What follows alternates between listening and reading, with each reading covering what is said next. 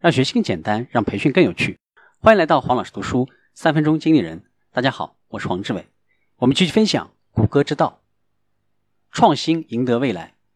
首先需要了解一下环境，在决定是否要实践某个想法的时候，谷歌的团队会考虑三点：第一，这个想法必须涉及一个能够影响数亿人甚至几十亿人的巨大挑战或者机遇；第二，这个想法必须提供一种与市场上现存的解决方案截然不同的方法。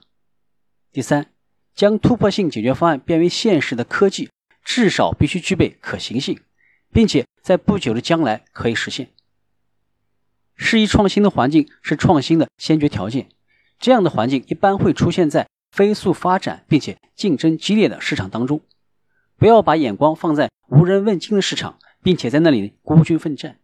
应当发掘创新的途径。跻身进入大型或者有潜力发展壮大的市场上，谷歌在网络搜索引擎市场上并不算抢占先机，而是后来居上。在企业当中，首席执行官必须兼任首席创新官。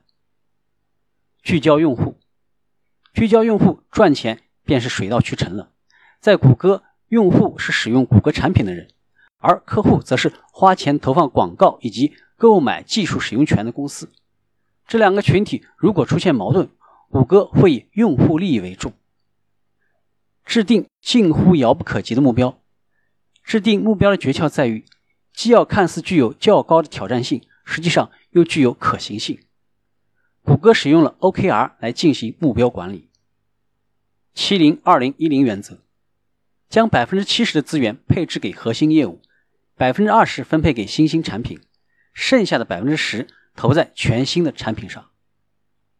百分之二十时间制，在谷歌允许工程师拿出百分之二十的时间来研究自己喜欢的项目。这种方式最为宝贵的地方不在于由此诞生的新产品或者新功能，而在于人们在做新的尝试的时候所学到的东西。创意无处不在。最大的危险不在于误认为只有管理者才有好的创意。认为创意只能出自公司的员工才是最危险的谬论。创意无处不在，创意有可能来自公司内部，也同样有可能来自公司之外。谷歌之道到这里就结束了，请继续收听下期的精彩内容。请关注黄老师读书，谢谢。给我三分钟，还你一个精彩。我们下期见。